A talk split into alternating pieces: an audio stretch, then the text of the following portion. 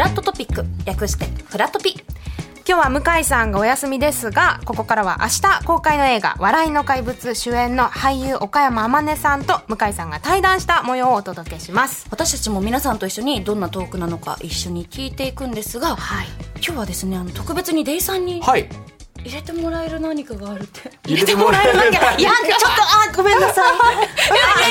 何でもない何でもないです。何でもないです。えー、あのー今日はね、あの、あの、対談のお供に、コーヒーでもどうかなと思いまして、はい。持ってきましたのでイ、ちょっとね、あの、入れますので、今から。はい紹介お願いします。はい、今デイさんにコーヒー入れていただいてる間に、えー改めて岡山天音さんについてご紹介します1994年東京と生まれ。2009年に NHK 教育中学生日記で俳優デビューしました。その後映画ドラマでさまざまな役を演じられ今や年間10本から20本出演するなど引っ張りだこの存在に。そして明日公開の映画「笑いの怪物」では主演の土屋隆之役を務めています。幅広い役どころね演じられてるイメージあります。本当に。うん明日、えー1月5日公開の映画「笑いの怪物」で岡山さんが演じる主役の土屋隆之さんは大喜利番組やラジオ番組で活躍していた実在の伝説のハガキ職人さんなんですけど、えー映画のストーリーをちょっとざっくり紹介させていただきますと、えー主人公土屋は15歳から6年もの間一心不乱に大喜利番組に投稿し続けた笑いに人生を捧げる男念願かなってお笑い劇場の作家見習いになるが純粋に笑いだけを追求するだけでは生きていけない大人の社会に負けてしまいます。その後人気お笑いコンビベーコンズのラジオ番組への投稿が注目を集め伝説のハガキ職人となった土屋は尊敬するベーコンズの西寺から東京に来て一緒にお笑いをやろうと声をかけられ大阪から上京。構成作家になるべく土屋は東京で必死に馴染もうとするがというものです。まずは向井さんと岡山さんのトーク、えー、2人が最近あったドラマ現場でのお話からスタートですどうも、パンサー向井聡です。えー本日は明日公開の映画、笑いの怪物主演の俳優、岡山天音さんをゲストにお迎えいたしました。よろしくお願いします。よろしくお願いします。岡山天音です。えー岡山さん、フラット2度目。そうですね。以前も出ていただきまして。はい。これでも、お会いするのは、はい。まあそのラジオでもそうですけど、あの、ドラマの現場で、これ一度言ってみたかったんですよね。ドラマの現場でね、そうですよね。お会いしましたね。間違いなくドラマの現場で。しかも実際ちょっと、本当に出てましたもんね。一瞬びっくりしました。僕、全然関係ないシーンだったから。そうですよね。あの、こっち向いてよ向井くんという、まあ、漫画原作で、で、ドラマ化されまして、はいで、赤楚衛二さんが主演でというドラマだったんですけど、そのドラマに岡山さん出られてて。で、このドラマが、まあ、なんていうんですかね、僕がラジオで 喋っている、なんか独身の30後半の男の話を、まあ漫画家のネム先生が聞いてくださってて、そうですよね。まあ、モデルってわけじゃないんですけど、なんとなくこう僕の要素が入っている。いや、すごいですよね。でもきっかけっていうかもう、生みの親が。で、それで派生して僕らがこう、お芝居する場がもらえたわけですから、本当に。なんかその、岡山さんのそのドラマでの役が、はい。このまあ、向井くんという主役の、えー妹はい。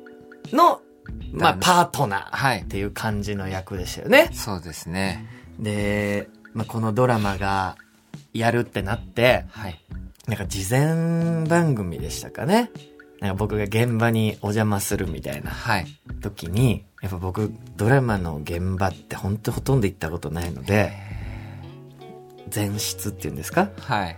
で、本当にどこに立っていていいかわかんないあ、そうですよね。時に、私忘れません、岡山さんがはい。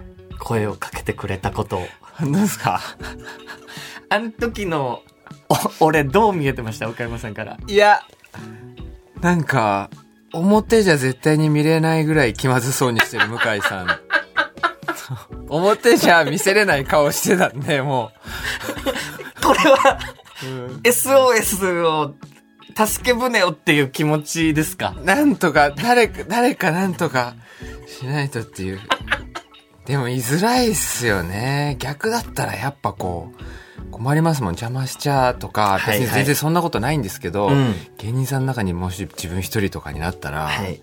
本番前とかでいやって想像するとなかなかねいろんなお仕事が本当にありますよね。やっぱだからそこで、多分その現場の空気、あれ、向井ちょっと気まずそうだなを察して、一声かけられるところに俺は岡山あまねのやっぱ素晴らしさがあると思ってて。いやいやいやいやいやいやいやいや、あの時本当にありがたかったですね。いやいやこちらこそです。本当にお世話になりました。で、バラエティの現場とかは逆に、その、行く機会は、あ、でもだからこの怪物はいでちょこちょことか、もうでも本当に稀ですね。でこの前も出てらっしゃったの見ました。あの、千鳥さんと、あ、本当ですか？かまいたちさんの番組、はい。ああいう番組に出る時っていうのはお気持ちどうなんですか？いや、なんか、申し訳ないっすね。なんか、多分、ち芸人さんたちも、どう扱っていいかわかんない。そんなことないですけどね。どういう人なのか本当に多分わかんないから、なんか、なんか気まず、難しいだろうなっていう申し訳なさがあります。本番始まっちゃえば、はいまあ企画があって、はい。それをやるじゃないですか。はい。そうだから本番始まるちょっと前、まさに俺が前室でしどうしていいかわかんない顔みたいなところの、あの時の岡山さんってど、どういるんですか？自ら話しかけます？いや、無理ですね。いや、無理だなやっぱちょっと難しいですよね。早く始まれって思ってる、収録が。めちゃくちゃわかります。始まっちゃえばね。そうなんですよね。はいこう、なんとなく台本とか流れがあったりとか、はい企画乗っ取ってやるんですけど、でもやっぱ芸人さん同士お話しされてますもんね、やっぱあの場って。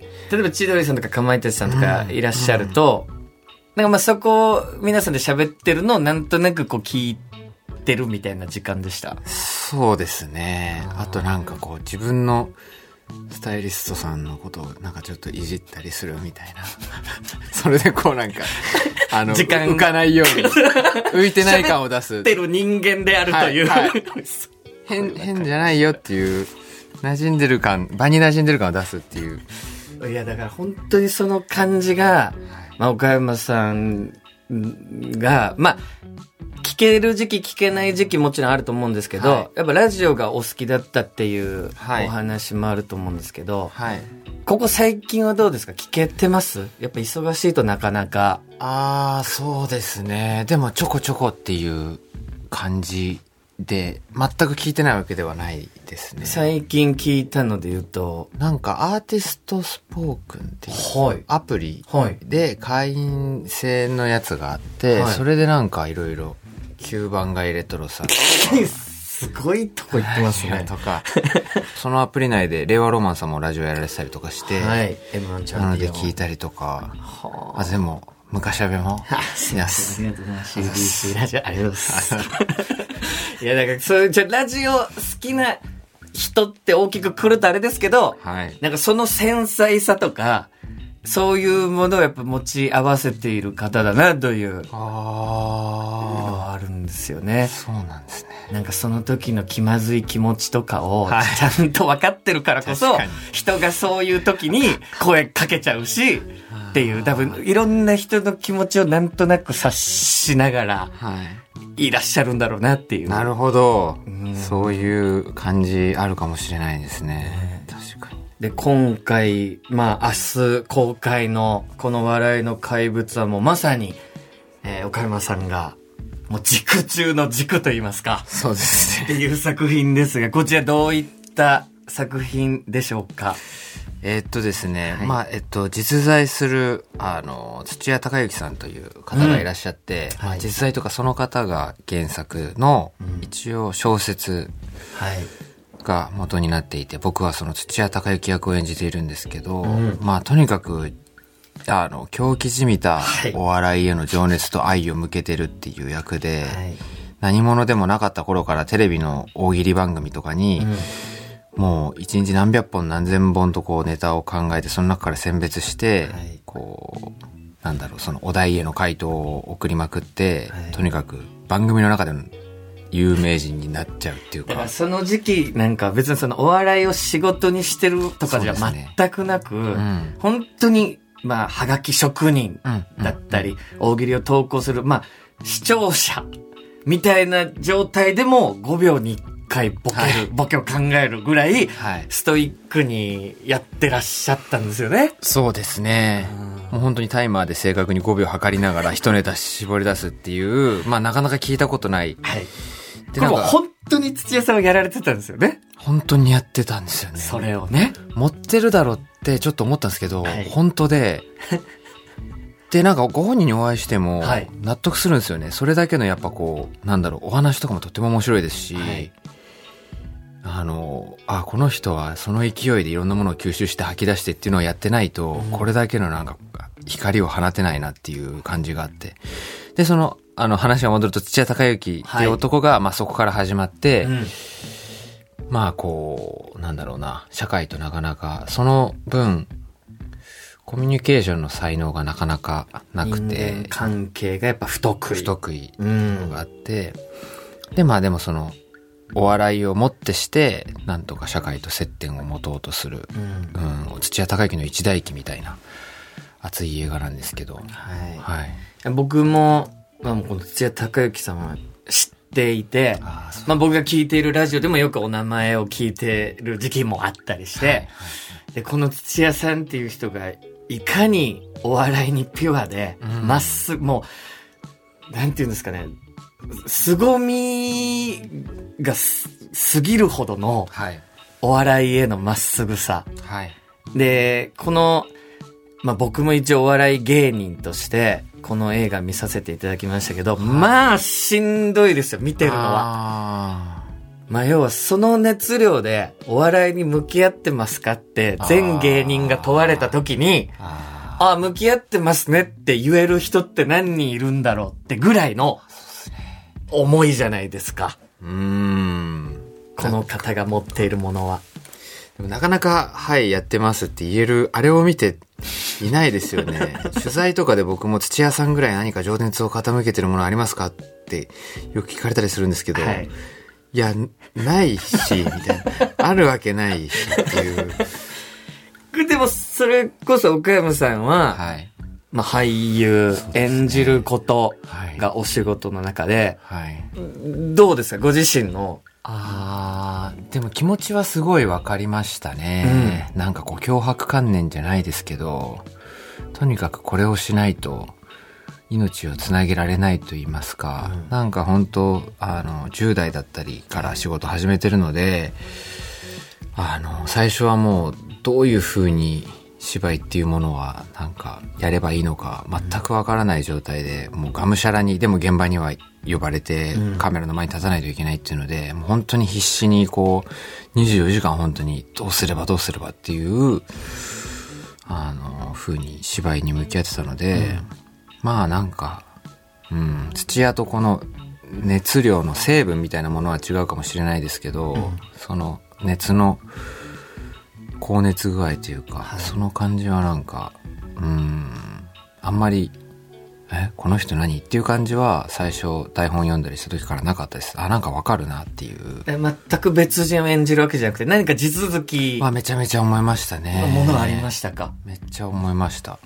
でこの映画の中でも、この土屋隆之という男がもう本当にお笑いを考えに考え抜くところで、まあ、ご自分の家、部屋で大喜利を考えてる時に、壁にね、頭を打ちつける、はい。打ちつけ続けるような、はい。本当に狂気的なほどに お笑いを追求しているっていうシーンありますけど、そう、岡山さんが何かこうお芝居だったり役作りの時に、それぐらいやっぱ向き合った作品とかもありますか？まあでも今回の、あの、笑いの怪物とかは、結構、うん、大変ではありましたね。なんか、撮影終わってからもちょうど1年前ぐらいに終わったんですけど、はい。なんか年末だったりとかして、忘年会だったりをしても、なんか身が入らないっていうか、はいうん、すごいずっと悲しい気持ちではありましたね、終わった後も。あ、やっぱ、どっか引っ張られる。うん。まあわかんないですけど、なんかまあ土屋が見てる世界っていうのは極端で、やっぱりこうかなり断絶された世界で、まあその間少なくともそういうことを考えながら、土屋を演じてる間はそういうことを考えながらこう、過ごしてたので、なんかまあそういう思考は残りますよね、自分の中に。なかなかないんですけど、普段あんまりそういうことって。役演じていなんて。か、うん、終わってもなんか、まだ役の悩みを一緒に抱えてるような感覚っていうのは、今回はちょっと特別でしたね。これ実際に土屋さんはやっぱりこう、まあ本当にピュアにお笑いが好きっていう気持ちが、まあ、誰よりも強いって言ってもいいぐらい強い中、じゃあその気持ちがも、を持ってたらうまくいくのかって言ったらやっぱそことはまた違う話じゃないですか。それ岡山さんも、やっぱ苦労した時期といいますか、やっぱなかなか思うようにいかない時期っていうのは実際ご自分のキャリアにもありました？いや、めちゃくちゃありましたね。なんか、芝居始めてから、もう数年間は本当に一番辛い時間でしたね。この現時点の人生の中で。おお何年間ぐらい続きました？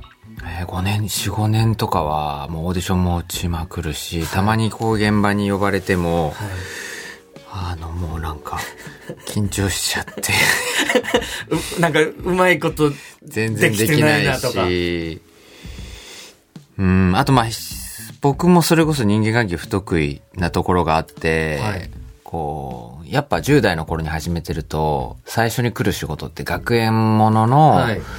なんかエキストラじゃないけど、は一応こうレギュラーとして出てるけど、一生徒役みたいなのが多くて、僕もそういうのを何回かやらせていただいたんですけど、はい。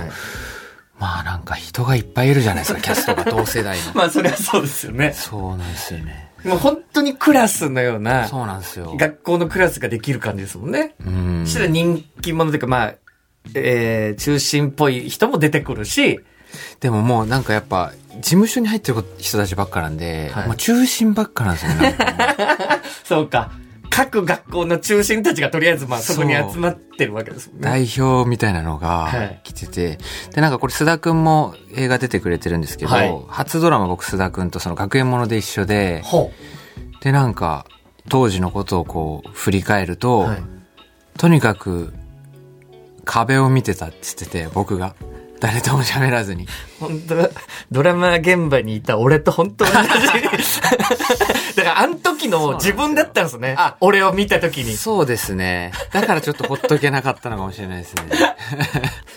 だちょっとその時のなんかこう、なんで喋れなかったんだろうとかっていうことを思い返したりもしましたねあ。この土屋、うん、なんか、だから結構本当によそから引っ張ってきたものじゃなく、自分のこう、実際の肉体がこう材料になってる部分が、実はこう怪物って目打たれてる、しまうような極端なキャラクターではあるんですけど、自分にとってはこう、うん、割と自分に近い部分があるキャラクターだったんですよね。